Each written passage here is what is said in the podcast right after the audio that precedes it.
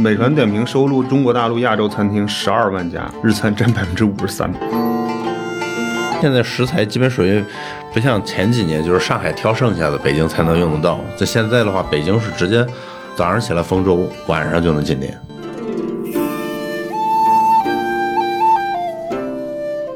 很多葡萄酒的酿酒师都觉得说，哦，原来清酒的工艺如此之复杂。你在酒标上看到“银酿”两个字，就是正常情况下这款酒就应该有果香。我甚至在日本还去过那种就是专门针对女性主题的清酒吧，然后他就会选那种特别女性向的酒，很可爱的那种酒，开恋爱运的什么清酒啊，什么桃花啊，哎，就是让你觉得哎女生很开心。电商渠道其实卖的清酒坑还是挺多的。我发现吧，基本上喜欢喝酒的人跑不出两件事，要么呢就开了店，要么呢就去卖了酒。今天我们专门请到了两位啊，在清酒方面的专家来给我们解解惑。就是我喝清酒喝了也很久了，有很多事情都不太明白，然后也很多时候有人问起我，我也觉得很尴尬啊，所以我今天就赶紧逮住他们多问一下，但是让他们来自我介绍一下。我们叫什么？半个清酒会。对对对啊，这那个我叫李鹏，嗯，他们都叫我老牛。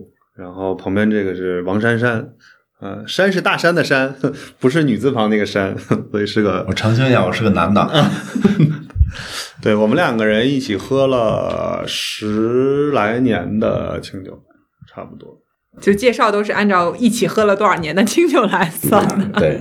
然后现在是，呃，我其实本业不是干这个的，对我主业其实是文化影视行业的，对，然后清酒完完全全是爱好，嗯，然后又是大家一起，我们成立了一个酗酒组织，叫半个清酒会，后来就说把它往专业上面去去走一走吧，对，所以现在我是。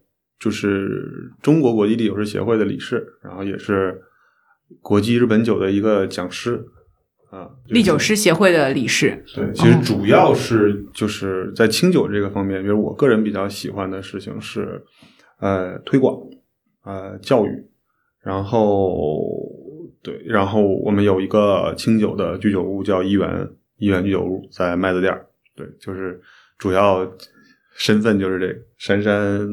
你自己说。啊，我是珊珊，呃，老牛的话是一个推广的这么一个角色，我我是实实在在一个酒贩子，我是我本我主业就是做清酒贸易这边的，而且是国内相对来说早一些在日本拿那个烈酒师牌照的，嗯。就帮大家挑选好的清酒，然后把它从日本搬回来，让大家可以在国内能够喝到这么一个事儿。我发现吧，基本上喜欢喝酒的人跑不出两件事，要么呢就开了店，要么呢就去卖了酒。所以你看，我们这就是一个跑去开店了，一个跑去卖酒，以贩养吸嘛。这就是你看，喝了十几年，然后要给我们传授传授经验，该怎么喝，喝出点道道来，是要要需要一些什么样的准备工作等等的。就是我们一开始想要开始喝，对吧？这个坑深不深？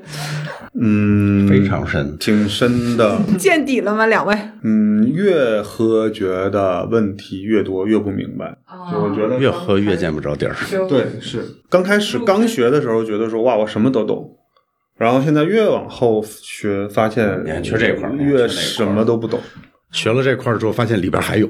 对，就是越来越就最近是一个严重自我怀疑的阶段。这个东西就从一个爱好到都变成工作，但是这个东西我个人。还是比较幸福的，就是我可以工作之便去日本各种地方，各去酒厂跟他啊泡在里边。对，对我觉得这个跟我们的这个喜欢旅行的人也很契合，因为突然爱旅行的人也都爱眯两口。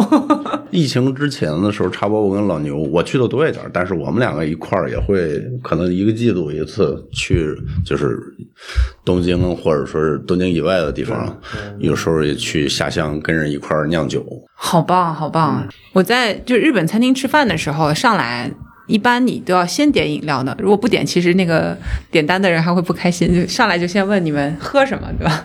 然后拿一个，哎，其实饮料单也特别多，但一般我们去的话就不用看，一般先来一个啤酒或者是一个冰的啊，爽一爽就休息一下这样子，然后接着再是佐餐的时候会不停的去选一些酒，来今天喝点这个那个，有有好多我认识的居酒屋老板，他都是有那个叫历酒师的这个呃证书吧，他们自己会去选一些这种清酒，然后。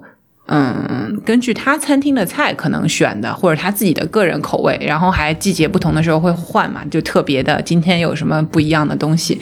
然后每次我觉得跟他们，就他会对你印象好的话呢，就是因为你点到了他喜欢的那个酒，然后觉得能够聊得来，这种呃就会特别好。但是我一回国内去吃饭的时候，我就没有太多那种喝酒的心情，甚至我很多朋友就没有太爱喝酒。我以为他们不喝酒，但一到日本发现都喝。回来之后就是买个奶茶到餐厅里一打开，然 后就开始喝了，所以我就觉得，嗯，今天专门请两位来，就是想问问这个日本清酒在国内咱们有没有机会可以多喝，就在什么地方可以去多品尝一下这样子。嗯，其实因为大家没得选，我们的所有餐厅，你去任何一个餐厅，你会发现其实酒单是特别匮乏的。嗯原来我们只有两种东西嘛，一个是啤酒，一个是白酒。嗯，包邮地区可能还会有黄酒。嗯啊，对，然后现在大部分的中餐厅可能如果有葡萄酒，也是那些不知道什么地方来的，反正很多不是太好的葡萄酒。嗯基本上你有一个好酒单的地方，一般它价格都不低。对，嗯，现在可能最多的我可能会去点喝的还是那种鸡尾酒，就他们可能为了这个，呃，专门搞了一个鸡尾酒吧，有一个调酒师在那儿。然后有时候喝一下那个，但是我觉得其实跟你吃的餐关系也不大。比如我去一个湘菜馆，结果他是提供鸡尾酒的，其实我 也是觉得这两件事情是分开的。湘菜馆现在都这么洋气了吗？对对，对上海的湘菜馆有就是那种有调鸡尾酒的，然后专门一个餐吧那样子的，其呃，反正是那种刺激性食物的那个餐厅里边。但是我也觉得那个不合理，就对我来说，可能喝喝黄酒就是包邮区嘛，然后哎有大闸蟹秋。秋天的时候去喝一个暖暖身，其他的时间我觉得我也挑不出来，我想喝可能就是啤酒了，要不然就要到白酒去了，那个我也喝不了，所以就哎呀，国内现在所以清酒到底是不是这个解答呢？正确的解，我们一直认为它是一个特别好的出现在你任何场合的一支一个饮料，一个酒精饮料。嗯，就是虽然我们本来是做，就我们本身是这个行业的，但是基本上我们一直，你像我在外外面去跟别人讲课，或者是每次去做酒会的时候，我们都跟大家说，请多给清酒一点机会，让它出现在，比方说你家里的客厅里。你看书的时候，你看电影的时候，你聚会的时候，你去吃中餐，你去吃西餐，其实都有很多搭配的可能性。就是不要总想着是清酒就跟日料有关，清酒就是日餐厅只能在日餐厅出现的东西。啊，那就是清酒到底是什么？它跟刚才说那些酒的区别是什么呢？嗯，清酒首先它是跟葡萄酒、跟啤酒都是一样，属于发酵酒类嘛。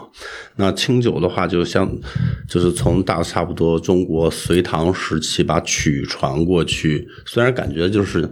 很多人觉得它有点像米酒，但是它跟米酒可能是同源。但是经过一千多年，在日本那个环境下，就是日本人经常说一个叫试行错误，就是经各种机缘巧合下形成了现在的清酒。因为哦清酒的话，制作工艺比较复杂嘛，现在应该是这些酒类里边最复杂的。哦，是这样的，对一嗯粒从一粒米的状态到最后变成酒的状态的话，整体的话差不多得十几道工序，而且的话，一般情况下的标准产品的话，一般在两个月以上才能酿制出来一个相对来说比较好就从米到酒得要两个多月的时间，然后一年就也酿不了几回。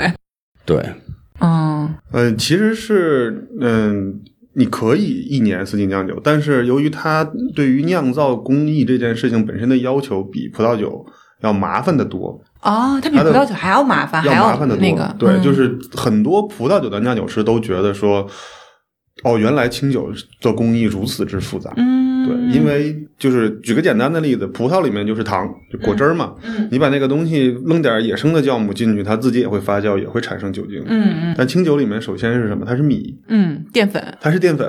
嗯那淀粉是没有办法产生酒精的，所以淀粉得先变成糖，你得先变成糖，所以才有了叫叫曲的这个工作。原来是这样的，嗯，然后有了先糖化了之后，然后你能产生酒精的发酵。嗯所以为什么日本酒，比方说我们一直在说低温、低温、低温，就是因为它糖化的这个工艺和酒精发酵的这个工艺是在同时间完成的。嗯嗯，就是因为它同时间要完成这两件事情，所以它整个的工艺过程里面就充满了变化。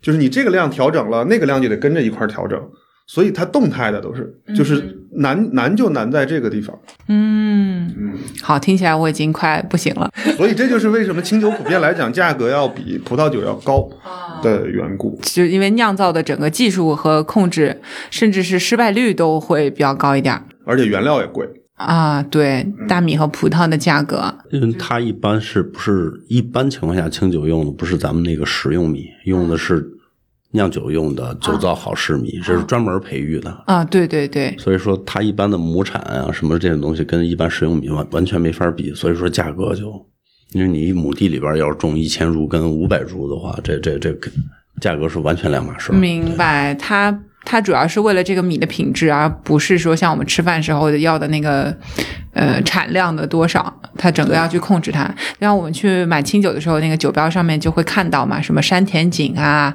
五十五百万担是吧？还有那些比较好玩的出雨灿灿这种名字，就是那个专门酒米的那个名字，不同的米来做的这个酒。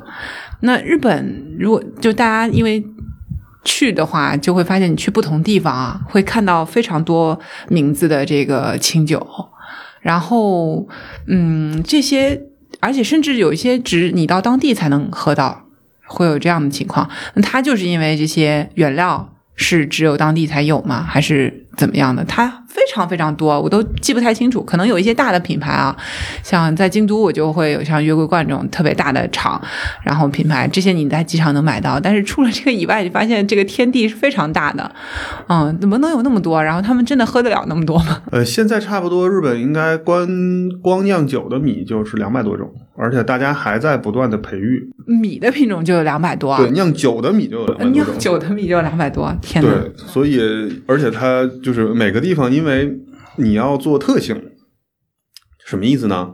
比方说，我们经常在酒边上能看到的那个东西，大家都知道，一直在外面宣传的说酒米叫山田锦，嗯，酒米之王山田锦。嗯原来之前有这个所谓的就是营销上面说说用山田锦酿的酒是最好的，嗯然后呢，包括它最好的山田锦在冰库那个兵库县的那个，它有一个专门的地方叫做兵库县特 A 区山田锦。但是你想，那个田就那么大点儿，就那些酒造把那些米基本上都垄断了。那其他的酒厂说，那我怎么办？所以每一个县说，那 OK，那我就开发自己的酒米，能代表我特性的。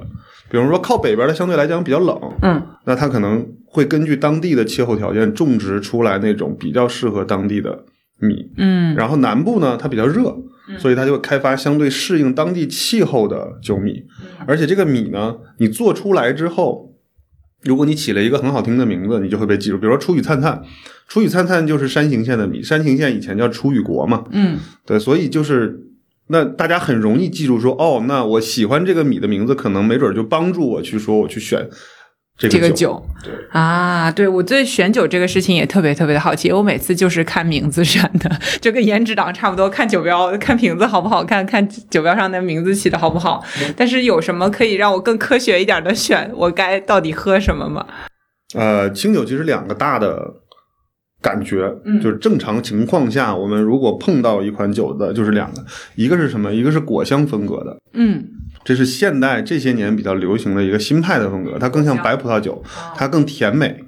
对，然后呢，那一般就是说，你如果对喝酒这件事情本身是入门的人来讲，那日本叫初心者，他比较容易接受这个风格。嗯。另外一个呢，是我们认为比较传统的日本酒的样子，是它米香的味道比较扎实的、厚实、嗯。呃圆润的这种。嗯。嗯，就是这是市场主流上的清酒两个大的不同的系列，嗯，对，就你简单的分就是这样。那这些一般如果我去选的话，就是如果是餐厅里边他们的就是推荐的人，应该都知道就是哪个。但是我其实被被问到最多的最多的问题是你你是要干口还是辛口，就是卡拉古吉还是阿玛古吉这个问题。那就是果香这派就可能是甘甜系的，然后米香的就是辛口吗？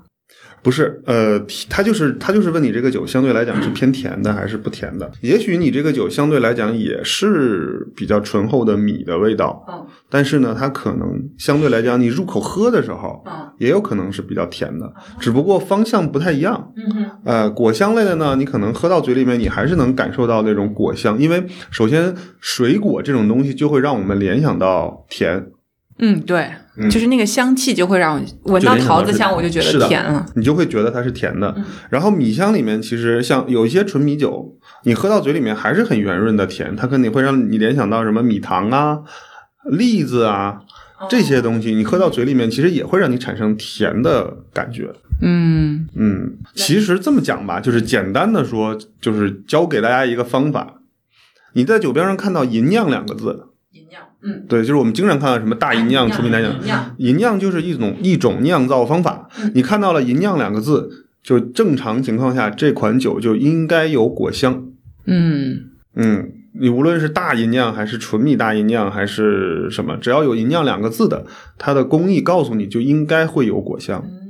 对，剩下的那一类叫做，比方说，无论是纯米酒还是本酿造，那这些相对来讲，它就是比较米香风格的。啊，OK，然后米香风格可能就米香风格其实也分两种，哦一种呢，呃在就是呃，其实很多现在越来越多的餐厅，你会听到一个东西叫熏爽纯熟，对，就是把。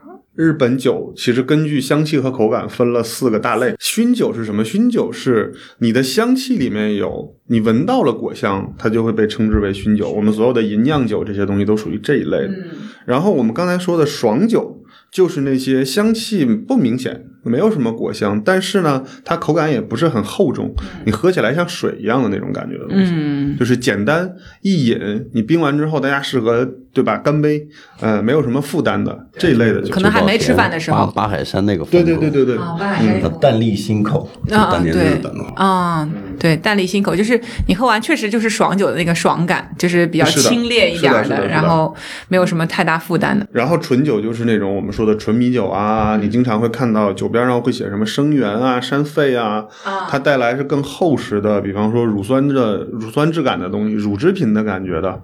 这一类的，很厚实圆润的这种感觉的嗯，甚至就是你喝的时候，那个酒体就那个酒的感觉是有点厚厚的，而不是那种呜一下就像水一样的倒进去了那种感觉，那个然后页面都是凸起来的那种感觉的。是的，是的，是的。然后最后一类，它所谓的熟酒，熟酒就是就是就是被经过陈年的。啊，那一类大部分其实会比较像日本有个叫古酒，它其实更像黄酒，对，有很像贵腐，我觉得就是像、嗯更像黄酒，黄酒的黄酒。特有一些特别甜，就是会很甜，然后黄酒可能都甜不到那样，就是觉得很重，就完全不同那一类叫贵酿，啊。对，OK，专门的一个一种一种酒类。嗯，颜颜色也是非常深，会感觉，就感觉已经到褐色了。嗯。对，那个很比较少见到，但通常也比比较贵一点，它可能存的时间久的关系，保存上的这个成本比较高好啊，。就是京都奈良其实有大量的，呃嗯，价格不是很贵的，而且沉了二三十年的那种，现在还是有不少的。因为它主要就是在熟成的过程的话，就是这个液那个酒液的话，会有一个梅拉德反应，也叫褐色化反应。其实到最后的话，因为大家原料都是米，所以说跟黄酒的这个距离就越来越近。啊、那其实黄酒就是发发酵的比较久的状态嘛，对，工艺上是不太一样。对，陈年嘛，黄酒叫其实就是熟成。对对对，就一般都是至少五五年陈、三年陈、五年陈，甚至十几年陈。但最近日本会有一些新的东西出来，叫做冰温熟成或者低温熟成。这种的话，就是他们在温度上面的话控的相相对比较低的一个温度，抑制那个那个熟成的那个速度。所以说，可能陈个十年以后，它还是有非常明显的花果香气。嗯，也会那个有那个熟成带来的小太妃糖、焦糖的这种香气。那就贵了。听起来是一个特别贵的技术哇！有这么多种选择哈，那一般来说，就是怎么喝呢？刚刚介绍的这么多种酒，他们喝法应该也不一样吧？因为我去，他就会问我，有时候我也挺懵的，就是你该喝冷的呀，还是热的呀，还是怎么样的？可能是根据不同的酒选不同的杯型，杯型还要选不同的季节选不同的就是应季的喝法。啊，就日本酒其实最最好玩的，对我们来讲，其中一个很重要的部分，就是因为首先它的饮用温度带非常宽，啊、这是这是可能只有清酒和黄酒会带来的一个特性。饮用温度带，对我，可以从五度一直到六十度，嗯就中间这个温度带它都会有变化。就同样一款酒的话，然后甚至还有变态一点的，有的人有的酒厂他们做的时候，我可以把它冰到零下二十度，嗯嗯，带着冰碴喝的，这也是一种也是一种喝法。嗯对，就是正常情况下，我们在呃冷的过程中，就是冷酒的过程中，你更容易能够辨识到那些花果香气。然后呢，同时呢，你更容易感受到它的酸度，然后它的那个脂味儿，它的那个我们称之为就是就是你可能会觉得有点点植物类的那种苦的感觉。嗯对，然后呢，如果你的温度随着越来越高，其实你更容易感受到的是它的甜，它的甜就会变得越来越圆润、越饱满，所以就是整个酒的感觉在嘴里面是变得更温和的。嗯对，所以你在夏天的时候，大家肯定会觉得说，那我喝一个冷酒相对来讲比较好，对对吧？那冬天的时候，可能很多人愿意说，我本身喝一个温一点的酒，然后整个我一天的。就是饮酒的这个状态是非常温润、非常舒适的。嗯，就像刚刚介绍的，比如说像熏酒、爽酒一类的，因为它可能就是爽酒，我觉得喝热的可能就没有那么爽了吧。呃，爽酒其实特别百搭，嗯嗯，因为它本身味道不是那么的明显，嗯所以我冰着喝也行，我其实热着喝也可以。嗯对我其实没有，就是你别把我加热到特别特别热的时候，嗯它就是一个陪伴型的东一个一个感觉的。嗯，熏酒为一一个熏酒也不是不能热，在日本有极端的有一些特别前沿的店，它也会把纯米大吟酿热给你喝，但是呢。你感受更多的是米的味道，那个花果香其实就没有像冰的时候来的那么明显。但是如果是那种大吟酿啊、熏酒类的这些的话，还是建议去专业的店，让专专业的侍酒师帮你热，因为这个稍微那个做就是那个掌握不好，就容易搞砸了。因为就是因为这个是有水温要求，因为不是说它只要是开水就好，我们可能在热一款酒是像我跟老牛的话，有时候会可能根据不同的酒用五六十度的水温，有时候用八十度的水温，或者说是九十度这种沸腾的这种都会用到，就看是什么酒。要自己在家的话，就一般可能要是想热酒的话，找一个纯米酒。嗯，这就是历酒师的工作嘛。对，我觉得这个就到了特别专业的领域，可能大家如果不是真的自己喝过很多种，或者拿这款酒做过很多实验，未必能够得出来一个非常准确的。然后弄不弄就自己糟蹋了，酒也挺贵的，就到了银酿大银酿都也挺贵的，不要浪费了。我们觉得吧，喝酒最重要的是开心，嗯、哦所以其实你要如果就我们其实你看我讲课的时候也跟他们学生讲，我说今天这个人，比方说她是一个女生，然后呢我就怕冷，我本身我就是一个怕寒的体质，我今天只有纯米大吟酿，那它热完之后喝，它热完之后喝完它开心了，那为什么不呢？嗯对，就当然在呃酒厂里面，大家都说一件事情叫做什么呢？叫初始设定。什么叫初始设定？就是我是酿酒师，我是酒厂的老板，我们对于这款酒有这样一个认知，是我们希望你感受到这些味道。那我才会建议你说，那这些酒我建议你用什么杯型、什么温度喝，因为可以最好的感受到我想表达的东西。指导的使用方式对，但你不按指导也可以。对你，你喝完开心就好了嘛。对，对，对，还有一种说法啊，特别多，就是也是关于喝清酒的，就是他们说喝清酒可能对痛风的人比较友好，这种说法是有什么根据吗？并没有，并没有，并没有嗯，就是痛风，大家都知道大概是个什么情况嘛？因为你你尿酸高了之后，其实身体里面的那个尿酸高了之后，所以才会沉积到那个那个那个你的关节里面去。嗯就是所有的酒类，只要你喝酒，你的身体里面就会产生乳酸和尿酸，然后其实都是不好的。就如果你本身有痛风的这个情况的话，我们就建议你就什么酒都不要喝。明白，就是啤酒可能更不友好一点，因为它嘌呤也太高了，是这样吗？就是它它没有啤酒是它更容易让你，就是更容易让身体吸收。度数低。对，是这个缘故。所以你会产生更多的酸去刺激你的这个问题是题。的，是的。OK，今天又这个破了一个谣言啊，得问问，你知道吧？不问专家不知道。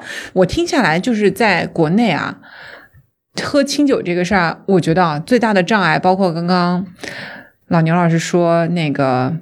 希望在各种餐厅里面都能看到清酒的身影，我觉得他可能就亏在它叫日本酒或者叫清酒这个名字上，就大家对这个品种不了解，或者是对它的这种固有观念，就觉得它应该是跟日料一块儿搭配的。那咱们现在就是这个酒在日本酿造，我们叫正宗，对不对？然后很多都是咱们从进口过来的，然后日本的这些酒造弄的。那国内有没有在酿造这个东西呢？有的。哦，国内也有在酿造。去年应该是镇江那边有一个品牌，啊、从咱们那个代表咱们中国去的那个法国人，就是法国有一个叫库拉马斯特的一个赏，嗯、就是法国的这些米其林从业者、一些顶级侍酒师，以法国人的喜好去为法国人选的这么就这么一个奖项嘛。咱们那个拿了海外金金奖。哦，等于是我们国内的酿酒师做了酒，然后到法国获得了法国人对于日本酒这个品类里边选择的金奖。就正常情况下呢，就是在中国酿的清酒有三种。嗯第一种是什么呢？是日本人过来开的厂。嗯比方说，你经常能喝到的什么松竹梅呀、招香啊这些乱七八糟的品牌，嗯就它本身是不好意思啊，不能叫人家乱七八糟，就是本身人家是日本的大厂，他有钱，嗯，因为他有钱，他可以在国外再设厂。对，但是呢，基本上这一类的酒，目前我们自己喝下来的，它其实在中国做的酒的质量相对来讲，就是没有那么好，因为它主要是为了卖大批量的，就是我要供各个餐厅。对，不是那些高精尖技术的，然后小的东西。对它其实要追求的是成本低，然后可以快速的去让它，就是我可以要在很多地方可以喝到。然后第二类是什么呢？第二类就是刚才珊珊说那种，比方说我是中国的酒厂，嗯，但是我是认认真真的，我雇了日本的酿酒师来，我真的是好的地方选的去米，然后我把所有那些技术学过来，然后我去做的一个一个东西。嗯，对，所以它最后为什么能出来？因为它有本又它又是本地化的产品，咱们不涉及到什么关税啊、这些进口啊乱七八糟的事情，所以它成本相对来讲就会比较低。嗯然后第三类就是我们后来发现了一些，就是大家觉得好像清酒这件事情很简单，然后我们就是测评了一些，呃，也是号称就是完完全全中国人自己酿的清酒，那个东西真的就没法喝。那个是老米酒，是这样，就是就是整个技术可能都跟日本那边的呃，那个情况不太一，样。就是我反正你喝到嘴里的感觉就是他学了个皮毛，学会了精米，对，学会了，就是我把米稍微磨一磨，然后因为我知道好像清酒要磨米嘛，嗯，我们就不点名批评了，真的是对，哇，难喝到令人发指，真的是，就还不如黄酒呢。对，真的还不如黄酒。完全没有。嗯，对，因为清酒的话，本身出醋酸这个东西，就是一个酿酿酿造失败的一个就非常鲜明的一个对特征。就你不能有是他们喝的就是醋，酒酿成了醋，最后天哪，那不是米醋吗？酒，哎，可以这么叫，哎，还真行。对，所以其实就是就是这个问题，就是其实你说那个是这样，就是因为为什么大家都喝不到，是因为种类太少了，嗯，种类太少了，没有那么多渠道让就是其他的餐厅知道。嗯，我自己个人的感觉特别明显，就是你看现在的清酒市场特别像十年前左右的葡萄酒市场。嗯零八年，你回想我零八年回国的时候，我就会发现当时是葡萄酒其实是非常种类其实是没有那么多的。。对对，然后大部分是什么呢？大部分是法国酒，嗯然后法国酒里面绝大部分是波尔多，嗯，因为大家就知道认识这个，年轻的不很多就是这种小的低品质的波尔多，其实根本不好喝，所以大家就基本上不愿意喝，然后也不会有很多地方有。然后花了十年的时间，通过什么呢？通过首先酒商，嗯，酒商把全世界各地的好的葡萄酒全拿过来了，嗯。全进过来了。嗯。然后清酒的 SKU 现在是一百，我没记错的话，就是葡萄酒的 SKU 大概在一百二十万种。万一百二十万种，种，就全因为全世界各地都在酿啊，嗯，就包括现在连中国的葡萄酒的品质都非常好。对，第二呢，就是这些年光就是受众因为渠道铺的好，你到任何一个地方都能喝到，你在你在电商上可以很便宜的买到质量又好的且很便宜的葡萄酒，嗯正好填补了那个我们说的，就是在白酒和啤酒中间那个那个区间带的地方。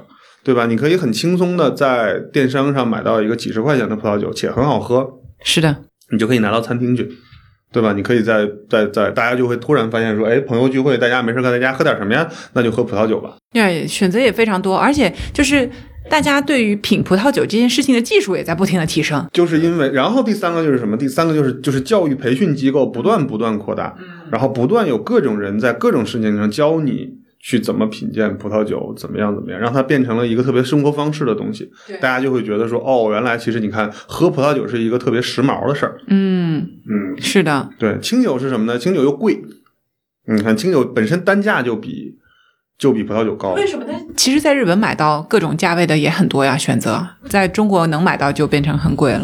这样，因为你从日本本身日本产的这些清酒过来了之后，我们叫交关税，对而且的话还有物流。因为好一些的清酒的话，你要考虑用冷链，这个费用都是要钱。但这些在葡萄酒上不也这样吗？它也交关税啊。呃，比方说啊，智利的葡萄酒是没有关税的，葡萄酒的综合税率大概能也就是百分之四十左右，你把它的全算上，清酒是百分之九十多。哦，所以你别忘了，葡萄酒还有一个重大的事情是，葡萄酒可以非常非常便宜。对，你经常在你如果去欧洲的话，你会发现一个超市里面两欧、三欧的酒就已经很好喝了。是的，三十块钱一瓶的酒，它最后进到中国来，那些酒在国内其实两三欧的酒，基本上国内就卖几十块钱。对，对，那它又它它又皮实。其实你在运输的过程中，你是不需要用那么强的冷链。你像像像就是清酒，你必须得是一个五度以下的。是的。我比如说，我有朋友到日本来看我，我就会他们就问我喝酒的事儿嘛。然后其实你在日本那么些天，你也喝不了很多酒。那我说你有一种酒你必须得多喝，就是生酒、原酒那些。我说这种酒你要回到国内喝，要不就喝不着，要不就是特别贵，因为它要冷链，它一下成本就高很多，你没办法，就是这个事儿。嗯在日本差不多，我们喝差不多的清酒的话，也得一千日元左右，啊对吧？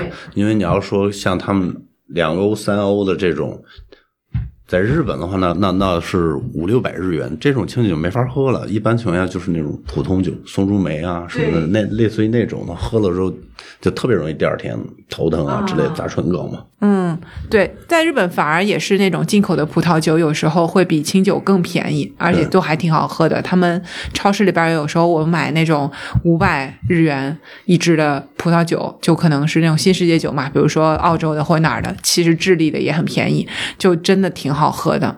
但是如果买那个价格的清酒，就完全不是跟那个葡萄酒就味道就不是在一块儿的，就会有这个问题。所以清酒就总体来说还是单价比较高。那咱赶快尿呀，在国内有哪里就是可以买到？因为我觉得在国内，如果你去居酒屋喝这个清酒的话，也会价格。上升更多嘛？就你在家如果自己喝的话，会不会有更实惠一点的渠道呢？去购买到比较品质也 OK，然后选择也多，价格也不那么贵的清酒呢？这就是现在的问题，就是电商渠道其实卖的清酒坑还是挺多的。我们发现，就是大部分的，比方说大的这种电商平台上，你其实能买到的，首先会几个问题。第一个是说，你不知道那个酒保存状况怎么样，你不知道它是，你不知道它是什么年份的。就是正常情况下，如果你保存状况一般，就是尚可。嗯我们说一个银酿酒，你喜欢它有花果香，像白葡萄酒一样好喝，对吗？嗯。那它一个正常状况，它它的保存就是一年左右。然后，首先你看，如果是一个不正规的进口商或者是一个供货商，他不他不懂这件事情，酒就在常温汤里面放着，然后它就会开始产生老化的样子。然后过了一年之后，然后你经常会发现，你买到可能二零一七年或者二零一八年的酒，那个酒你最后喝到嘴里面的时候，你发现它就是黄酒了。嗯就它就是我们就称之为它叫做有老乡的这种不好的味道，劣化酒了。那那这样的话，你说你去你都开了喝了，你去跟别人去，我我们之前你看就遇到过这种问题啊，这是个悖论。我我不开不知道，但是我开了喝了，它不行了，他又说是你开了之后的问题。对你像我们在餐厅里面，我餐厅里我订完酒，我之前跟上海的酒商订过酒。这个上海的酒商他是原来做葡萄酒的，他对清酒其实没什么概念。然后他带领那个品牌，我们挺高兴的呀。我说这个牌子也不错，我们就拿到店里试。结果是一支酒劣化，是一支酒劣化。我就去问他，我说你的酒保存有问题。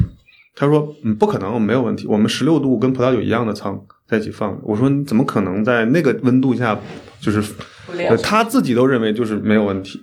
所以就是行业人员的素质都没有到这个程度的时候，那其实在，就就相对来讲就会就在电商渠道买的话，会有挺大的风险，因为就都不是说人为故意的，而是就不知道，就是没有到那个程度，就会出现这样的问题。对甚至有很多人就是最早，我有很多朋友就是最早喝清酒，然后对他产生了这种不好的印象。就可能是就喝到那个酒不对，后来一去日本到那儿喝了，就哎跟我以前喝的这个东西完全不是一个东西就，可能他们最早喝到清酒，甚至都是韩国说的那种清酒，就马克利，对，就特别像是我自己喝那时候，我也是，我觉得像高粱兑水，淡淡的，然后那个香气也不是什么大米的这种味道，反正就怪怪的。要说那个叫清酒，所以这个定义特别模糊，因为其实清酒你在日本它这个名字也。就是一个约定俗成吧，都不是一个统一的名字。就有时候叫清酒，有时候你说日本酒，嗯、有时候就是酒，对吧？sake 这样子的。所以这个东西，可能我觉得被大家认识、清晰的认识，还是需要蛮长的时间的。对，需要需要一个教育的过程。嗯葡萄酒有那么多教育培训机构，然后每天在开那么多酒，而且葡萄酒行业的人特别会做这些事情。你看，你经常会发现各种酒展呐、各种什么大师班呐、各种什么什么这样的活动啊。日本相对薄弱一点，相当相对含蓄一点。对，而且它是一个国家呀。对你想，全世界所有有那么多国家都在酿葡萄酒，对，就是这样。其实你看，在日本本身现在也是这样的，本身日本人在喝酒，他的清酒都是一个相对现在比较对，在日本人以内，对，在日本里边儿，但是他每年那么多酒还是消化掉了，就是说明还是有那么多爱喝的人一直在去喝它。呃出产量是一直在往下走的。对对，就是酒厂的经营状况一直非常非常差。就是，但是呢，就是那些大批量的酒，我们称之为叫做就是普通的那些酒，其实在往上往下走，反而是像什么纯米酒啊、纯米酿啊这种性价比比较好的的量是占比是越来越往上的。就等于是，其实我觉得就是爱好者多，然后他就会去挑一些精品的，但是这种普通消费来说，反而这个东西就被其他东西替代掉了。因为在日本的话，就是烧酒是压倒性的优势。对，因为大差不多，大家都是米兹巴利或者什么类似于这种，就是各种喝。对，最早时候我觉得特别奇怪，它本身就便宜，还能兑水。你说这喝一晚上太便宜。两千零三年烧酒的产量就超过了清酒。对，然后到现在为止都是。但年轻人里边喝烧酒的确实没有那么多呀。但是现在他们有一个新的东西叫海豹，对，海豹就是年轻人还是比较喜欢的。不太有借鉴作意义。你发现没有？就是日本人对于日本人的饮食习惯是对于这个碳酸是有追求的，对对吧？你看我进门一定要先喝个啤酒，或者我喝个嗨爆。烧酒为什么产量上来了？的一个重要原因是因为烧酒可以加冰块儿，烧酒可以兑水，烧酒更像鸡尾酒一样。然后其实很重要的就是烧酒行业推的一个东西叫秋嗨，就是烧酒嗨爆。啊，对，这个东西在女生里边特别特别的受欢迎，因为可以加各种各种水果味儿，其实很像鸡尾酒嘛那种。然后所有餐饮店都在铺，它的整体量就上来了。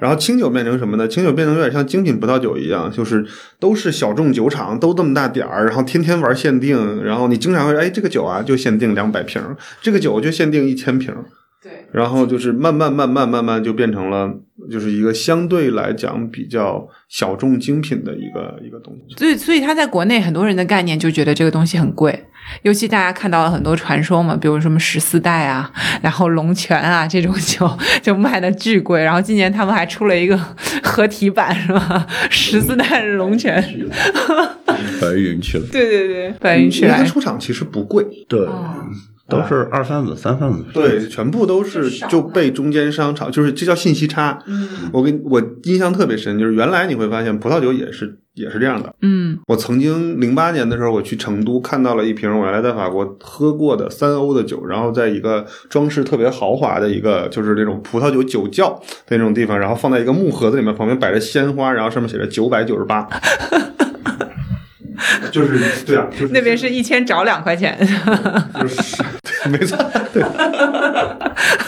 就是这个状况。现在其实现在十四代被炒就是这个样子。嗯日本人有一个特别重要的，就叫特约店，对吧？你就是我酒厂酒这么，我可能上百年，我就是跟他们家合作，是你就去他们家买吧。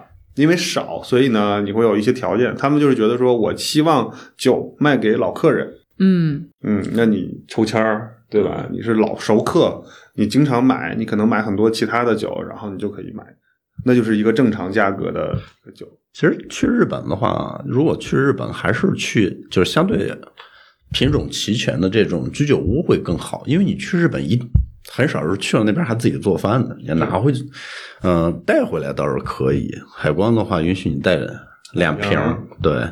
那正常的话，比如说你想喝很多种的话，就去居酒屋。对，那种甚至还有那种一个 set 品鉴的，你都不用点一盒，就就一小杯，让你就是比较一下那种。然后我还有遇到，就是在日本真的是，我觉得喝酒这件事情，它没有一个，在国内其实大家会觉得、啊、喝酒对身体不好啊，然后或者说喝酒的人容易酒后这个姿态不好啊等等的，会有很多的这种呃压力在的。然后在但你跑到日本去真的没有，然后特别有喝的氛围。日本女孩子就是出去喝酒。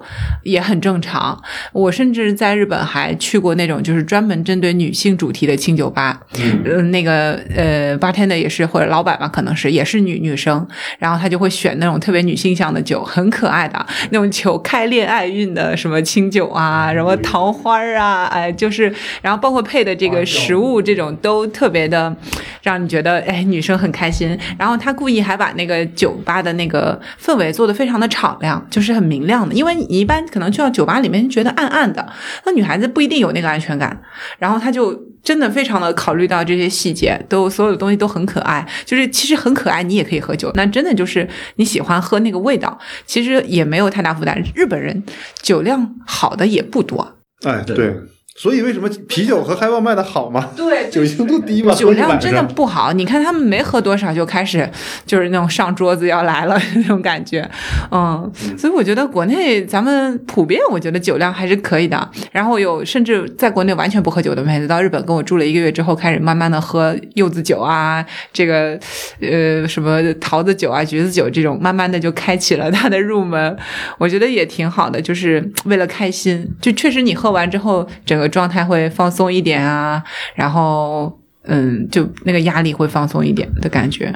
就是呃，初学者，就是你没有喝酒经验的人，嗯像什么柚子酒、梅子酒这种稍微带一点点甜的，你看新世界的葡萄酒都比较甜，嗯，这种新手友好的其实是可以慢慢循序渐进的去培养的。对我们原来是什么白的啤酒，啤酒还是什么工业拉格，对吧？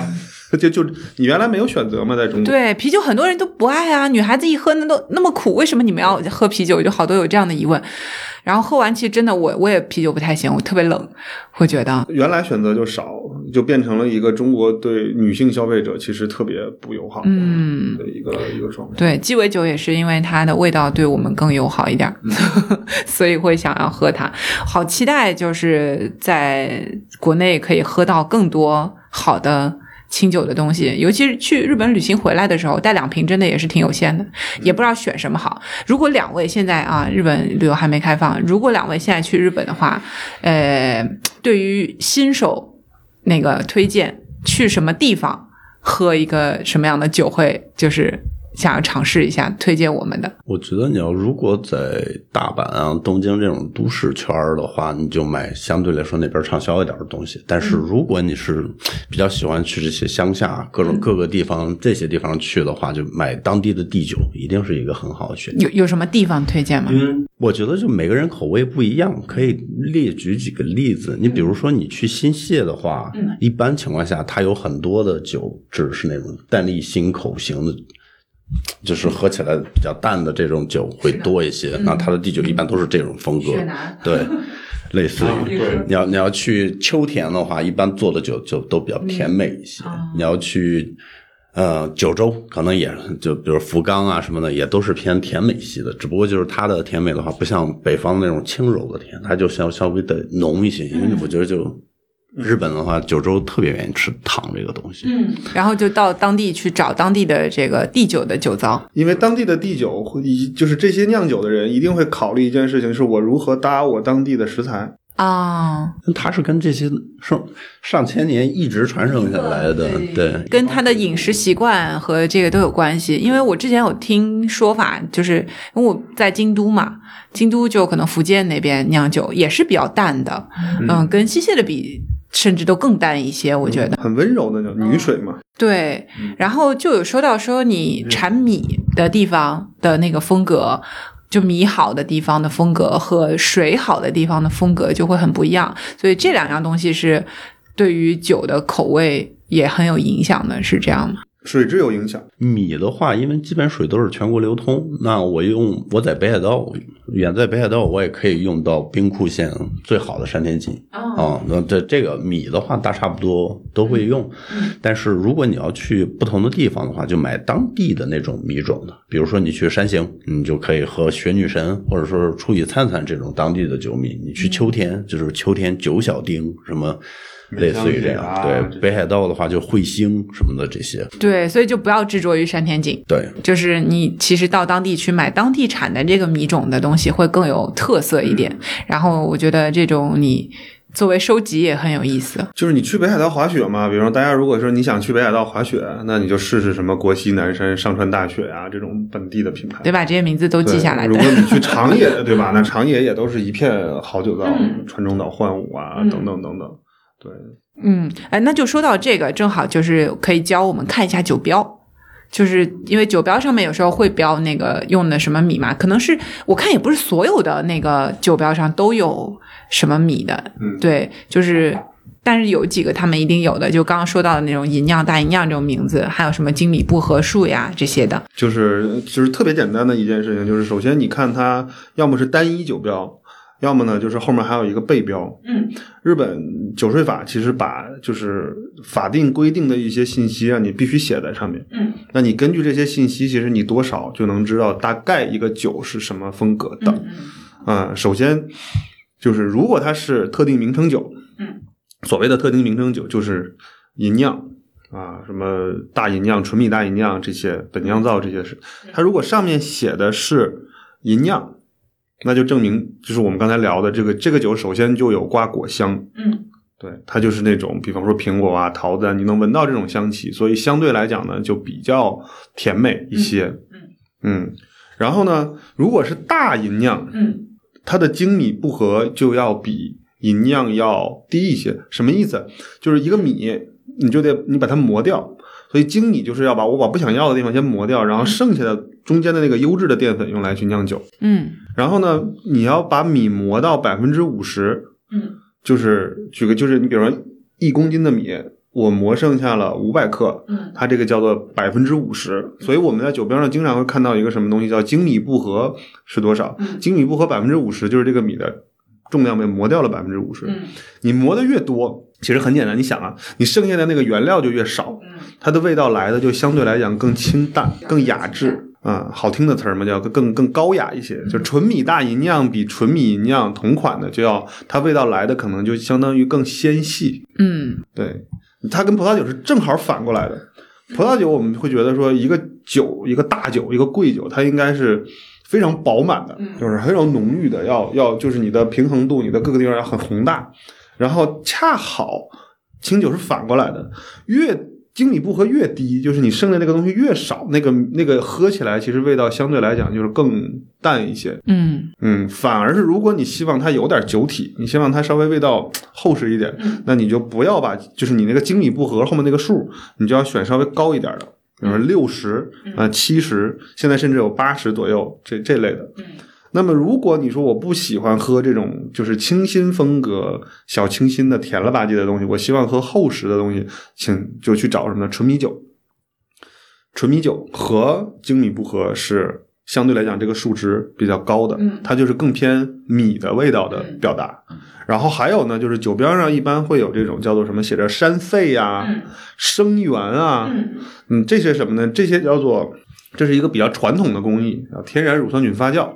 那这种有这两个字，就有山肺和生源这种酒，一般来讲，它是那种比较偏，就是乳制品风格的那种，它更它更加的圆润，它更厚实。嗯，对，所以这种酒就是相对来讲，我们觉得说那可能重口型，呃，或者也它也不一定非常重口，你可能会觉得说有一点点喝酒经验的人更愿意去喝它，层次分明一些。对，层次分明，你可以用它去热着喝什么的也不错，嗯，所以其实你基本上看酒标，你知道这些信息，你就能知道大概这个酒是一个什么。什么样的口感的东西？对，嗯，因为这些大部分都会标在上面。就不不一定就是精米不合数字越低越好，你要找是适合自己的。那你喜欢重一些的，平常饮食就是偏重一些的话，那你就应该找一个数字高一点的。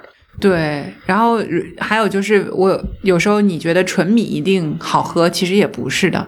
它有时候酿造过程加酒精的那种，它整个的味道出来也比较均衡，然后整个呃香气的表达什么的也很好，就也很好喝呀。而且它不一定贵，因为精米不合它越低就一定越贵嘛，它成本放在那里嘛。因为你磨的时间长，那个花的时间就相而对来讲就是举个例子，其实现在行业最最低的精米步合已经做到零点八五了。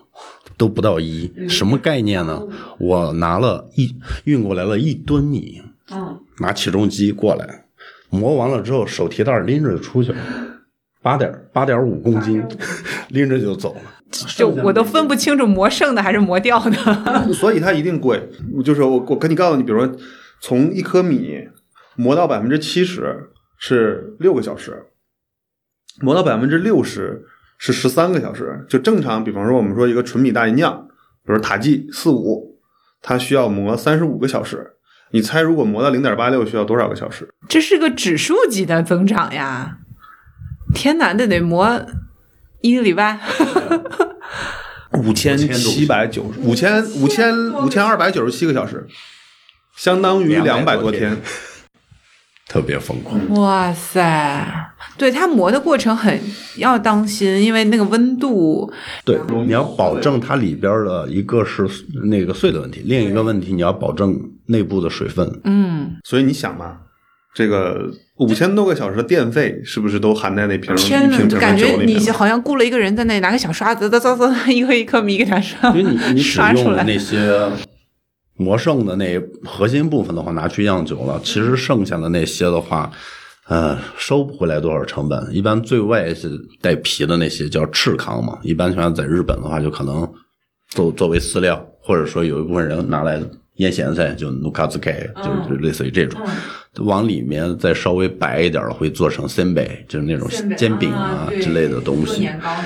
对啊，还有一些的话会做成面膜之类的，米的面膜什么的，就有一部分就是但对整体来讲，你说那酒其实剩下的是什么？就是中间这一点儿。一点儿，然后这一吨米这么八点五公斤，能酿出多少酒来？酿不出酒。几瓶儿就没了。所以这就是为什么纯米就是大吟酿，所谓的带大字儿的这些所谓的就是酒为什么会这么贵的原因，是因为它费时。它的酿造周期就比一般的酒时间还要长。我可能正常一个普通的清酒，我我我我我一个我二十一天，我一个月就出来了。嗯，它可能就得两个月，它的时间就更长，所以人工电什么一切成本最后都是消费者要买单的嘛，就跟奢侈品一样嘛，就是最后都是大家来来买单的。嗯，但是你想，一个米都磨成这么点儿了，它能有多么复杂的味道吗？如果我用葡萄酒的标准来衡量它，它它不可能有多么庞大的酒体，对，所以它都是特别特别淡的，啊，对，我们经常跟别人开玩笑说，你知道，那其实只有一个味道特别特别重要，就是这种低精米步合的纯米大吟酿，就特别重要的一个味道就是钱的味道，你喝的就是钱的味道，对，对，这比喝金箔还直接。就为的就是这个感觉，所以为什么现在你看我们现在在日本发现越来越多的年轻一代的酿酒师开始完完全全不追求这种东西了。就是首先我为什么要把酒磨到一点儿？就是我为什么要把米磨完，然后让酒的酒体其实损失掉了。损失掉了？那我其实现在的工艺，如果他们现在提高其他的酿造工艺的水准，我就可以让这种我其实米没磨掉多少的，能够达到更复杂的味道，而且然后很干。净的复杂的味道，对，这样的话，而且的价格还便宜，是，嗯，那更多的人就消费得起。嗯，是的，所以就是看酒标，基本上就可以定出来嗯大大概的一个方向，看你喜欢的那个样子。你大差不差，你能知道就是什么样子的。然后剩下的就是一些基础风格，对吧？比方说，相对北边一点的北边一点的酒厂做出来的东西呢，就会相对来讲相对比较清爽淡丽一点。嗯，那南边因为它热，对，南边因为热，它酒体一般相对来讲会厚实多一些。哦对吧？然后各地会有各地的不同的风格，比方这个之前你刚才说的，那京都的酒一般都是比较柔美的，对，它是软水。然后呢，那冰库的酒一般它历史上原因它是那种比较男性的，因为它它是硬水。嗯，嗯，是有这样的印象。呃，然后还有一种酒啊，是我自己个人特别喜欢的，就是起泡的这个清酒。然后我发现也越来越多的在做了，甚至就它特别像香槟，对我来说的感觉就是你开的时候也有那个嘣的那个愉悦感，然后喝的时候就看它起泡啊什么的也很好。然后早些年可能也是我的问题，就是我没有看到有这么多的起泡的清酒，但这两年好像选择越来越多了。嗯。就是什么瓶内二次发酵啊，各种各样的，就是也可能是噱头，也可能是技术，就各种都很多。然后我觉得这个酒也是一个初心者特别合适的一个东西，因为它通常都偏甜。然后就算是干，就是他说新口的卡拉库吉的这种，呃，起泡酒的话，它也没有那么的刺激，就是而且那个喝到日本人对碳酸的这种喜爱嘛，就是喝到那个有气的东西都会觉得嗯挺好的，然后看着它倒在杯子里面冒泡泡也觉得很开心。所以如果是起泡的清酒，有什么特别的牌子之类的，或者说这个东西怎么看？嗯起泡清酒现在差不多就是分两类嘛，一个是呃瓶内二次发酵的，嗯。就是这种类似于香槟发酵法的这种；另一种的话就是后来再加入二氧化碳的，哦，就相当于是清酒里面放了一个气弹进去那种感觉，打气进去。就是 milk 就是这个的哦这这种类型。哦，葡萄酒其实所有的气泡酒里面也有一部分是打气进去的嘛。嗯，对，我加碳酸进去。嗯嗯，人气泡清酒在清酒这个行业来说是个极新的东西，就是二十一进入二十一一世纪以后才会有的，就是。之前可能有一些，可能像那个后打气儿这些瓶内二次发酵这个东西是进入二十一世纪以后的。嗯你要说，就我跟老牛都特别喜欢一酒厂叫水芭蕉，这个可能你只能在日本喝了，因为就是地理上嗯那个元素的话，它是群马县，群马县的东西暂时食品跟酒精饮料这些东西都是不能进口的，对，然后只能去日本那边喝。但他们就是第一个实现清酒瓶内二次发酵的一个酒厂。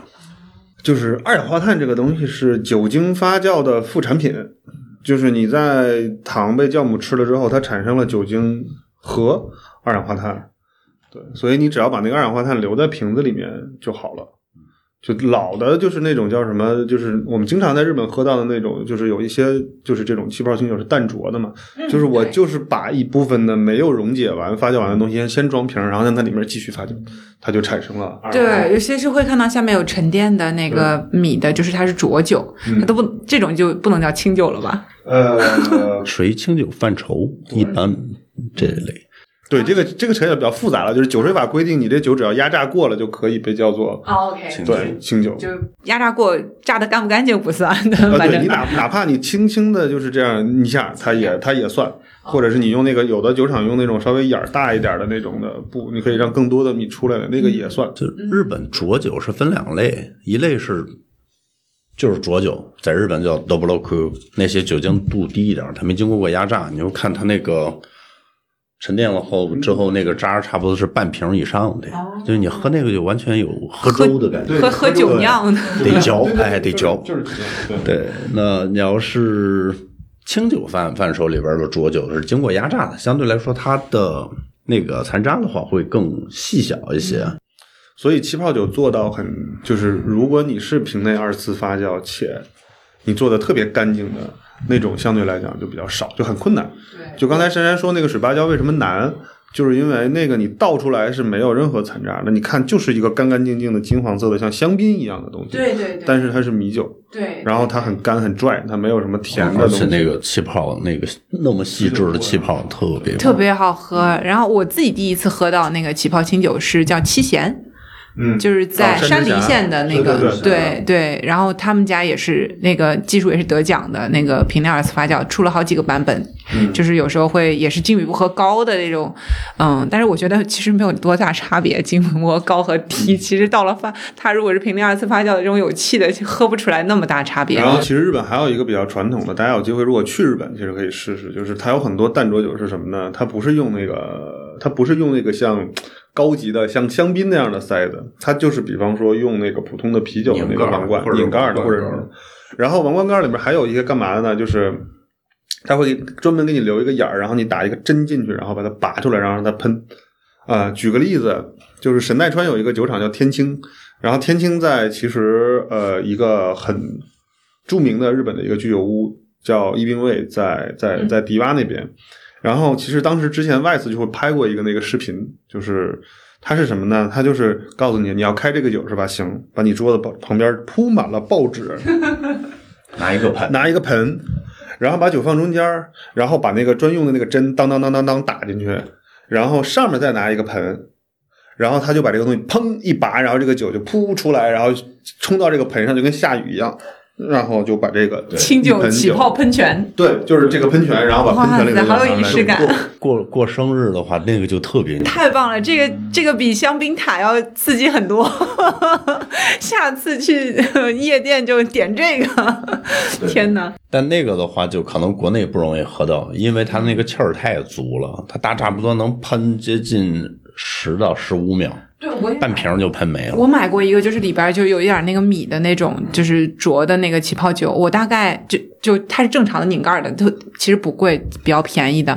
然后可能我路上也摇晃了吧，就是我大概开了四次，它才喷完。就是我开，然后它滋滋喷，然后赶紧拧上再开，就就感觉是你开一个摇过的那个可乐那种状态。它真的，因为你感觉里面的那个米好像在帮助它又继续有存了很多的货。对，它里面其实压强非常大的，对，嗯，去年我跟老牛我们喝了一个新泻的叫阿布酒厂出的一个气泡，开了十分钟，就是一点放一点气儿，马上那那个沫上来之后马上压下去，一点儿来来，十分钟。十分钟。哇，把大家给急的呀，真的就是看着他就是，呲哎呀不行，哎呀不行，也应该拿个盆儿就接了，主要怕浪费，对对，接到盆里继续喝嘛。哦，对，说到这个接的盆，就是还有一个可能大家经常有的疑问，就是你去那个餐厅里边点清酒的时候，他老给你那个盒，呃，一盒下边有一个方的那个叫马马斯斯，对，就是升升，对，就以前的一个度量工具嘛，就是好像是用来盛米的，以前是称米用的、那个升，然后那个酒杯或者是那个小瓶子就放在这个升里边，然后就吨吨吨，它那个。给你倒那个瓶都特别特别大，好像是几公斤的那种装，1.8升的一点八升的装，然后给你倒，然后就倒的要满出来，然后大家就问说，那那个我应该那个木盒里的酒能不能喝？然后是应该先喝这个木盒呢？怎么喝呢？就有这方面的，请专家解答一下能喝。嗯，人家倒出来就是为了让你喝的，显得我们特别有有诚意。啊，就多一点儿这种感觉，就你你买的是那个一杯，但是我们给你一杯再多一点儿，这种感觉。因为它那个一般的话，就是玻璃杯里面是要先喝，喝完了之后呢，把玻璃杯拿出来了之后，把那个马斯里面的那个那一部分酒再倒进去。哦，就是那我拿到之后，我就应该先把那个玻璃杯拿出来，还是喝完那一口，我又把那个玻璃杯放回那个酒里泡着？太那个杯子。就拿出来就不要再放进去了因为比如说手蘸过呀，或者脱底儿了之后，你放进去它有点不卫生。对但严格意义上讲，俩都行。啊，对，也有那些比较喜欢那个木盒的人，你把这酒最后倒完之后，他就倒到那个生里面，你拿木盒喝也没毛病因为。它会给它附加一些那种是，一般都是杉木，就是就是杉木的那种木香。丰俭由人啊、你把那个木盒里面再倒到杯子里面都行。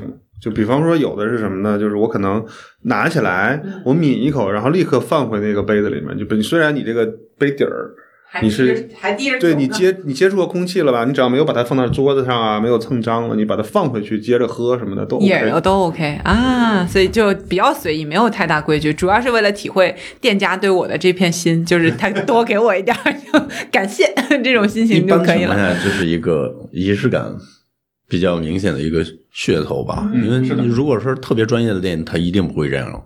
一般就它有点浪它它一费定是，也不是浪费，其实一定是都差不多，就是那一百八十毫升，只不过就是那样显得多。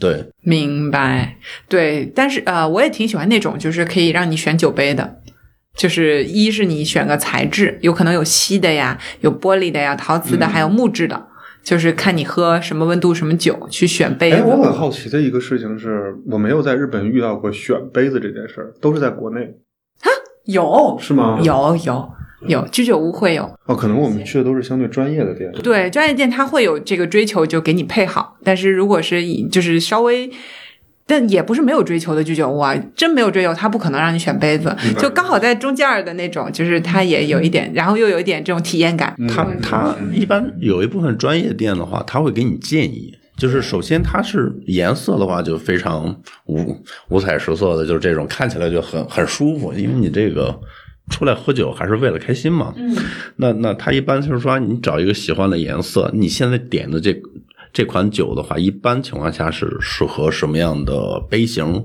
或者相对来说专业一点的店，他会给你一个建议。哦，但但这种我也比较少碰到，就是建议杯型的，因为。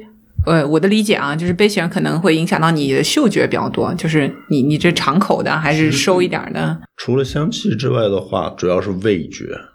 嗯，你如果说是一个厚一点的杯子跟薄一点的杯子，入口之后的酒质的感觉是不一样的，因为你入口的流速就不一样。天哪，这么细致你致！感受到酸度和甜度和就是其他这几几种不同味道的那个时间点不一样的话，就会对酒有不同的印象。你比如说，你先喝到酸度了，你就会觉得哦，它是这样的。但如果你用有一些杯型的话，它是在你舌面上立刻就过去了，它很快。对你可能没有感受到那种酸度，你对这个酒就是另外一个比较收口的、口小一些的这种，一般你入口的周围，因为你接触入口面积就那些，它一般就是线性过来，所以说对前舌头前端的这甜味儿的这个敏感区的话，会比较亲切友好。但是你两侧的那个酸度敏感区就不会特特别敏敏感，就是同一款酒呢，你用两种杯子，一种就是说，比如说你用葡萄酒杯喝一下，或者是你再选一个直筒的，就是正常的日本的那种，比如说我们经常用的小猪口，那是大家试试就知道了。就你必须得试，你必须得对比着试，你才能知道有差别。哦，OK。对我对我来讲，就是那个杯子的材质那个区别特别明显，因为你对温度的感知是很快的。比如锡的杯子，就确实它传导太好了，就很容易觉得冷嘛。就是你喝冷的酒的时候，它就很冷。然后如果喝玻璃杯的话，就不会那么明显。然后你喝木头的杯子，就会觉得热。就是那个是温的那个感觉，就是一样的温度的酒倒到那个酒杯里边，这个我能感觉到。但是杯口的大小和厚度，这个我确实还没有，还没体会过。因为正常的话，你看陶制的杯子，它就会要比玻璃的肯定它要厚一些，对？嗯，所以你入口之后的那个，就是你的嘴型是不一样的。这个这个，我们反正如果要是讲烈酒师的课的时候，我们就会深入跟大家探讨为什么要这个杯子配这种酒。因为我想凸显哪个风味，我想隐藏掉哪个风味，我就可以去选择材质，然后我去选择杯子的大小，我会让你直接感受到哦，其实这个酒我最想放大的那个味道是什么。所以就我觉得清酒它特别棒的就是它入门也很有很多让你入门的方向，就是你喜欢喝单纯的开心的这样的方式有很多，但是你要玩的比较的深入的话，它有太多东西可以去让你细琢磨，这也是非常有魅力的一个点。仪式感特别足，嗯，各种各样的东西。对，就我觉得它对于开发你人的一个感官都是很有帮助的。比如你要去体会到你舌头到底哪里是在感知什么东西，然后包括那个温度啊等等的东西，就这种事儿，在你把它说出来，真的去体会之前，你可能都不会想到。但是如果说真的你去慢慢体会，你会发现，哎，我的这个感觉就被放大了。然后你可能到其他的事情上。也会有这种反应，就是你体会很多人或事情的时候，也会变得这样子的去一步一步的有层次的细分啊等等的。所以我觉得清酒这个东西在日本它变成这样也是很有原因的，就是因为跟他们的这个生活方式有关系，就他们喜欢这种。既有系统化的，又很细腻，然后又带着手作和人情味的这个东西在里面，大家你看这么多的酒造，他们之间并不是那种竞争关系，这个是我也觉得特别棒的。这跟日本的整个文化也挺像的，就大家自己做自己的事儿，我把我自己的事儿做到好，做到极致。就国内可能你说竞争，可能是我要把别人东西挤掉，那才叫竞争。但他们都在跟自己斗，就就酿酒师啊什么的，就就都在跟自己竞争。而且国家对于那个产业的扶持和我们都不一样，就是咱们刚才聊的，你看，比方说，我们之前还真的聊过这个话题，比方说茅台，他们说茅台那个地方只有在那儿弄的东西其实是最好的，归根到底就是什么，它的微生物环境怎么怎么样，它的水怎么怎么样，你说那个东西可以被量化吗？它一定可以被量化。举个例子，清酒，我们说清酒最重要的一个东西是酵母，对吧？那酵母其实就是这些微生物，日本就把这些微生物从这家你们家好，我就把这些微生物提取出来，它有个国家酿造实验所，提取出来之后提纯，然后发给大家，然后发给所有酒厂说这个东西稳定好，你们用吧。于是乎，大家的酒质就都稳定了，都上一个台阶儿。就是经常你会喝清酒，你可能稍微懂一点的人，他们就会问你说：“哦，这个酒是什么协会酵母？协会什么六号、七号、九号、幺八零幺等等。”这些就是国家帮助所有的酒厂的人，在你没有能力，你小对吗？但是你想酿好酒是吗？可以，我帮你，对吧？包括我帮你，就是它的曲这些名字它也都有，然后都是治好的。然后各地各个县也会有这样的专门的机构去帮助大家提升。嗯但是呢，中国有的时候我不公开，对吧？我不跟你分享，这是我自己的独有的。独有的，对嗯，这也是就讲大了，可能专利技术也是问题。就是其实它可以共享的，但是你你的专利上有保护的话，它也能够享受到这一部分。国家层面上，它是集体上推动这个事情。是的，它需要这样的规模化的东西，又不是那样的规模的来做这个事情。你从小的，就是从底下往上做是很难的。嗯，嗯，所以这个我觉得做事情的思路确实不太一样。对，嗯，就是它确实能把这些很细的东西，我就给你量化，然后这个东西就人人都可以，它的那个公平在这个上面，然后大家都好才是真的好，这种感觉，就你一家独好，其实对消费者来说也不够好。对于厂家来说，他也没有什么往前的动力啊，然后去做那样的东西，而且他的整个技术水平也不能再往上去了。对，确实是的，就是这也是民生一大步啊，这个酒，嗯其实是因为酒税高。嗯，现在我不知道是多少了。在我们之前查过文献，在那个就是就二战之前，日本酒税占国民税收的百分之三十三。嗯，什么概念？百分之三十三啊？那政府可不，那就是天天帮着大家提升技术，提升什么什么什么的。嗯对，因为你政府才能收更多的税上。对，哎，但是也有说到，就是二战那个时候，其实对日本清酒整个行业打击也挺大的。对，那时候劣质酒各种特别多，因为对酒消费的需求大了嘛。第一，你米不够用，因为那个时候的话，肯定是前线要销量消耗大量的这些粮食，那那这种米这种东西的话，根本就不够用的。所以说你要往里边兑酒精，大量的兑酒精。嗯嗯。正常应该出一桶的酒，兑完酒精之后让它出二十桶。它叫管制，因为米是战略物资，对吧？重要的东西是干嘛呢？是吃，所以那个时候连呃酒米就是不让种，嗯，砍了两百万担，那个时候差不多，就是先不要种酒米了，嗯你们就踏踏实实的去种粮食吧，前线需要打仗，对，就是是这样。然后那酿酒也会有一个规定，就是比方说你精米不能和不能超过，啊，不不能低于多少，不能低于。百分之六十五。然后国家把所有的这些东西全都收回来，嗯然后呢，没有米怎么办呢？那最后当时出现的就是什么呢？叫暗酒，嗯，就是黑市里面卖的那些，啊掺了各种东西，然后大家喝。然后战败了之后，同样的也米不够，然后呢，暗酒又特别特别多，就是大家都在私下里面喝这些乱七八糟东西，喝喝死过很多人，嗯所以国家才说那怎么办？我们就干脆我在相对来讲合理合法化的里面可以让你加其他的原料，然后我为了就是我这么点酒就可以勾兑出更多的东西来，但那个东西质量还是非常非常差的。那个东西叫三倍增，也就是说，日本的话有有一些可能四五十，现在四五十年龄段的人的话，对他们的父辈的印印象就是喝清酒的人，就是那个就类似于苦涩唧唧这种的话，就是那种就酒臭味儿，就是主要是那种酒带来的。啊，身上就会喝那种奇怪的东西，散发出来不好的味道，就这样子的。但其实就是说，那日本清酒它因为这些中间的原因啊，它到现在的这一步中间发展其实也没有那么多年，就到了现在这样子比较。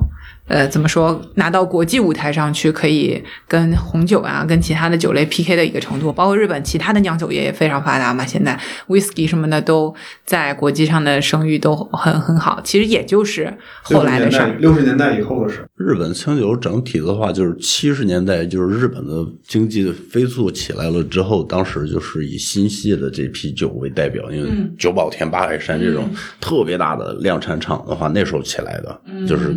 当时都是什么淡丽新口，可能中国十几年之前的话，大家都觉得买一瓶久保田的万寿是特别有面子的一个事儿，送人一瓶这个东西。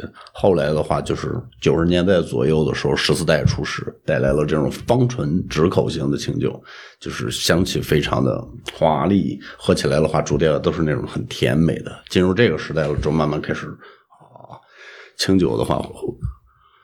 稍微有点触底反弹，因为差不多两千年左右的时候，日日酒厂的话，那时候还有两千多家，嗯，现在的话剩一千四，又少了，疫情完了又少了，疫疫情完了，我估计还能上个一千一、一千二不错，还是有钱了。就是你看它经济发展之后，其实大家消费量高了嘛。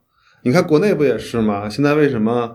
呃，就举个最简单的例子，你看中国的葡萄酒。你几年前喝就是对吧？大家还觉得中国葡萄酒不行，但是这些年所有人往里面砸钱，所有人开始去学习，然后现在你要是如果真的，你要是中国的葡萄酒就开始变得质量越来越好。对我有个可能不太成熟的小畅想，就觉得，哎，你砸葡萄酒干嘛？你砸砸黄酒啊？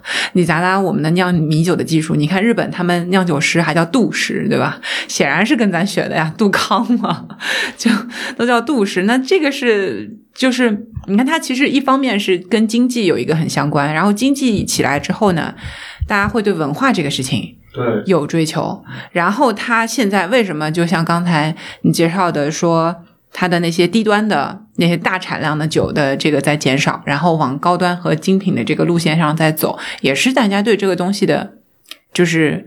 呃，文化的需求也好，或者是说品质的这个东西更懂了，更明白后面的东西了，这样的一个趋势，我觉得这个中国也是一样一样的。对，越来越多的人还是习惯什么喝的有质量，而不是说喝的有那么多量。对啊，喝那么多量，这个大家也知道要养生。谁醉谁知道？对，谁难受谁知道？对，就慢慢你到了一定程度的话，就是要追求品质。对，而且清酒现在算是一个。比较好的时期，就是各种酿法、各种呈现，到了一个，就是就类似于叫什么？呃，百花齐放，差不多，嗯，差不多，就是它探索各种各样的可能性，非常多的优质酒厂。就是我们刚才虽然介绍了一些，就大概率说你和这种精米不合是这样，但是最近呢，还有些年轻人就是炫技，然后。精米不喝百分之九十多的酒，给你做的跟纯米大吟酿一样的品质，而且香气以及口感的那个什么又比纯米大吟酿还还出色，就是这种就非常厉害。我觉得一个行业里面如果有很多像这样子愿意尝试的年轻人啊，那肯定是会就接着就是上升期。就是这种尝试，我觉得很棒的。是的，是的。就是如果就是他出现了这样的一个情况的话，他有新的年轻人喜欢，还钻下去。现在是出来了一批这样的人。对。就昨天我晚上，我跟老牛就我们两个就一起喝酒，就测一个刚进国内的一个酒。他们家就是日本第二老的酒厂，五百多年，接近六百年历史。嗯，一四七几年建厂的。对。那他们家一直就是那种。传统手工的山废做法，到了这两年的话，他们家第二十七代母，你你看这个历史，二十七代传人，对，二十七代母三三十多岁回到酒厂，第一件事就是我保保证我们之前啊。保留我们这个山肺的特质之外，我开始用一些大量新的东西开始玩。我用白曲让它呈现柠檬酸、乳酸加柠檬酸，再通过酵母产生苹果酸，各种复合酸一块呈现了之后，那个就是层次感什么的太棒了，就是现在有一批这样的。简单的说，就是原来这些方式是被认为绝对不可以被使用的方法。对，就是人家很自信嘛，我知道用这样的方法，我同样可以保证质量是好的。我去探索新的方向，探索新的味道。对，这样的事情好像在日本很多的行业，就是很多的传统行业都在发生。呃，其实有点像跨界，然后他把他的那一些就是科学的知识，对于这东西的新的了解，去拿到这个里面来一起用。包括他可能是看到其他酒的这种酿造方式，然后去跟日本酒做一个结合等等的，都会有这样的东西。我觉得这个也就是特别期待能够出一些好的东西。而且就是现在日。那个有一些酒厂的话，他为了钻研酿造的话，会可能去翻中国的一些古书。籍啊，对，就是比如说比较出名的那个新政，他就是曾在他曾经的一版那个嗯限定品里面出了一个，就是通过《齐民要术》看了《齐民要术》啊，学了一些东西，或者说启发了一些想法，那做做成一些酒，就是这个就很。好不好喝，怎么咱先单说？但是我觉得这个探究的这个东西，嗯，在整体的话，我觉得是特别棒。对，它也不光是就是复古，他去用新的方式去理解这些东西，它不一定是传承，但是他找一个新的方向去探索探索。我觉得国内这个，就前面为什么会聊到这个文化的事儿啊？就是我觉得。现在大家对于自己的文化的东西也开始非常大的关注，就咱们包括《齐民要术》里边有很多食谱这种吃的东西啊，会被大家翻出来去复刻一下，看看到底好不好吃。以前做一些糕啊，这些什么东西是什么样的，一样的就是酒啊什么的。我觉得，哎呀，要是咱们自己也能够沉下心来去跟他们合作做这样的东西也很棒，包括一些。那个像古建筑修复的事情也好，就是做建筑方面的老的，然后一些陶瓷的这种呃做器物的手工艺，咱们景德镇的这种复刻或者说去看古籍的这种探索也很棒。就是他说我们的酒类也能够朝这个方向走一走，就就特别好。对，停止探讨谁是源头的问题，谁家好拿过来用。对，学习一下，我觉得这个是是的，是的，就是去争那个没有意思。你现在能不能做出好东西来，是实打实的事儿。对，因为你这个东西争来争去，不都变成某国了吗？都是你们的。推荐两个吧，一个是就去日本旅行的时候，刚刚说了，就是去喝地酒。嗯。那你们是怎么去选那种特别厉害的，呃，就是清酒比较专业的这个居酒屋的呢？是朋只是朋友推荐吗？圈内人士共享吗？还是说你可以通过有一些方法论说找到这样的酒？如果懂日文的话，你就可以在就是这些搜搜搜索引擎上面的话搜一下，比如说。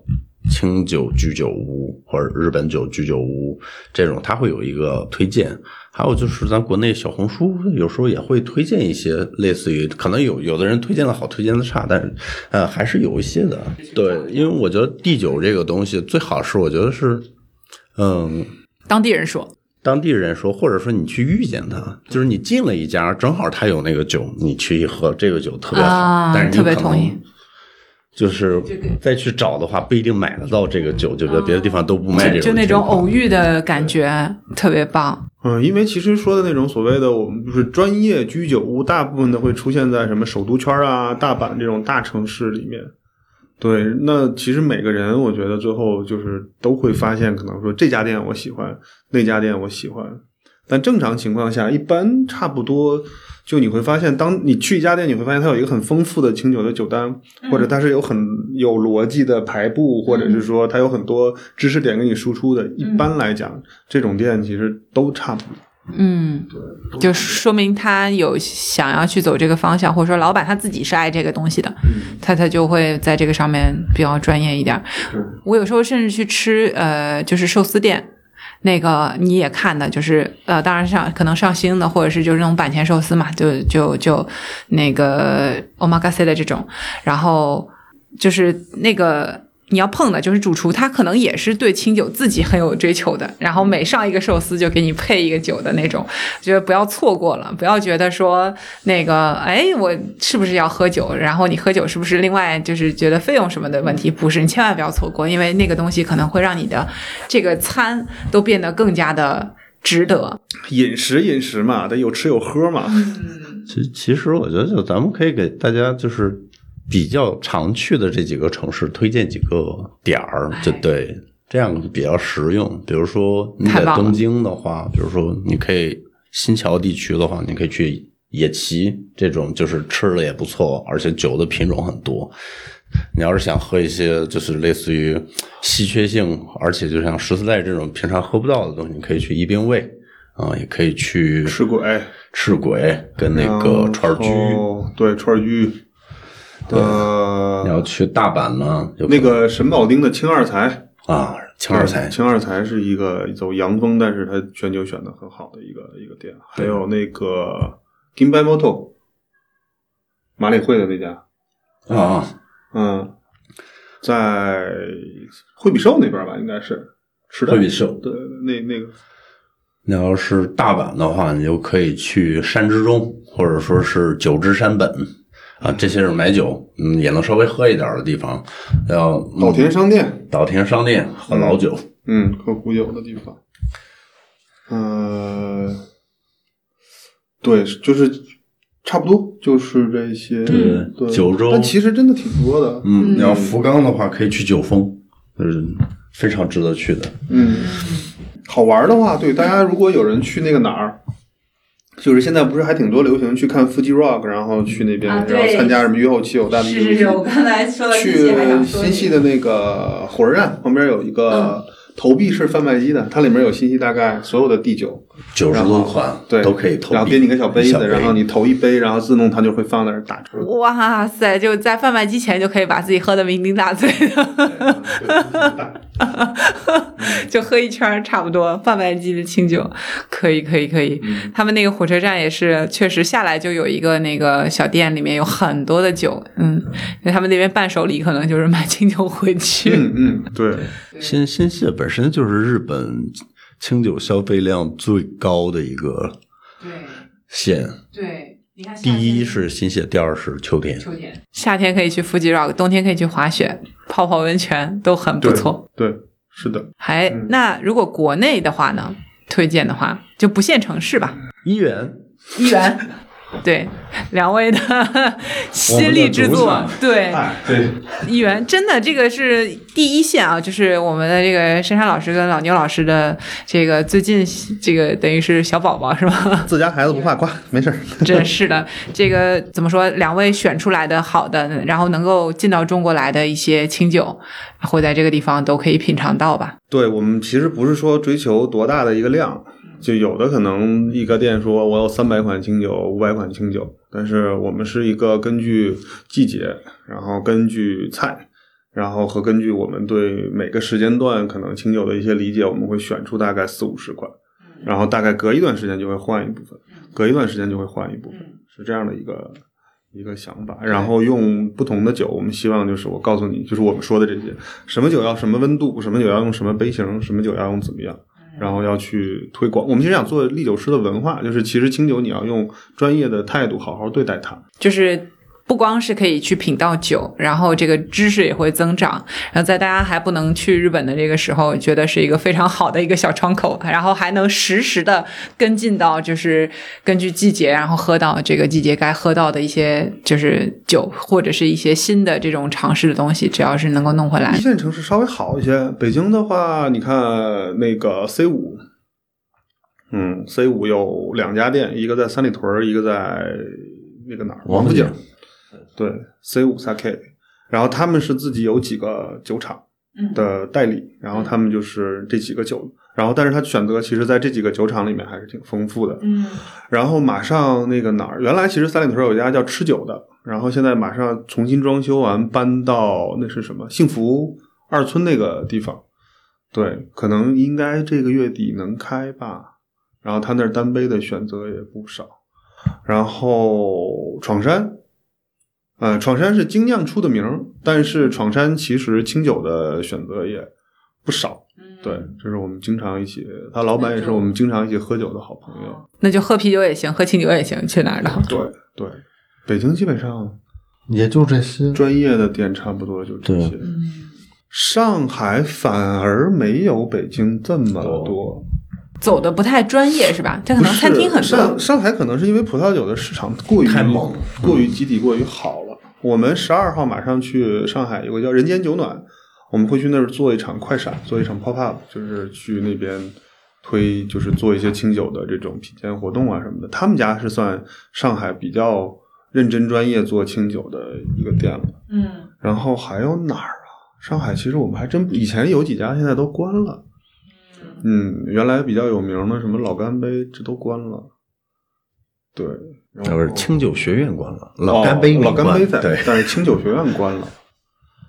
呃，好像真的其他城市就不太有了吧？关键咱也不是上海人，呃，不常住在那儿，也不常住在那儿，对。我我也不知道，作为一个土生上海人，并不知道有哪些店可以去。但如果是到日本，因为我也不是专业喝清酒这种啊，我我可能能推荐出来的店还真只有就是家里附近，就你老去的那种店。其实就是那个经营这块的这个店主啊，有很多人都是挺有追求的，所以我觉得这种状态的话，可能呃，比如说到上海的居酒屋里面，就是那个 就是做的比较的有追求、正宗一点的，他可能都会有自己选的那几款。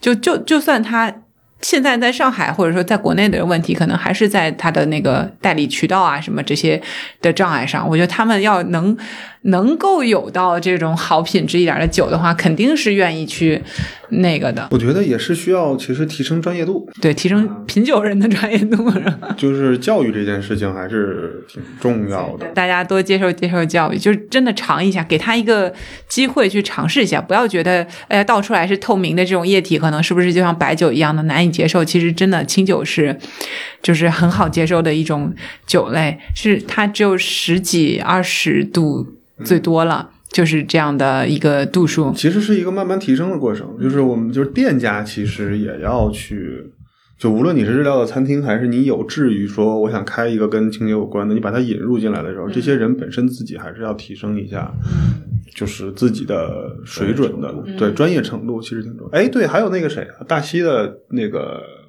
那叫什么？现在名字叫什么？原来叫何酒喝茶，现在叫什么？大西的清酒铺，大西大西酒店，大西酒铺，对，在一番街。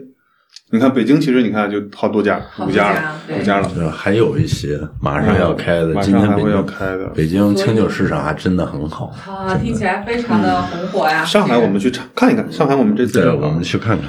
清酒盲品大赛的时候过去溜达一圈看看。然后我觉得挺好的一个点就是，大家在不能去日本的时候，在北京就可以已经感受到这种嗯嗯，北京选择相对还真的是多对不少。对，就是你喝酒那么一样的，就是日本的这个餐饮食这方面肯定也都很 OK。我觉得这个哎，在北京的同学们一定要去尝试一下了。那两位有没有想过要在中国开始酿酒？我我们有这个梦想，不着急觉得还是应该更更成熟一点。对对，没到时候，没到时候，就是它太复杂了。其实是这么讲，就是你需要各种各样的东西，对吧？你得首先你要对，就是我们自己要对，觉得我们对这个酿造的工艺要足够足够的了解，然后剩下的是，那我要去哪儿找什么样的原料，然后我要去找什么样的人和什么样的什么样的物件来支持它。对，就等到那个真正我觉得就是成熟的之后，才可以考虑这件事情，否则你真的就会做一个。祝由米到九成的一天。谢谢谢谢，我们努力努力努力。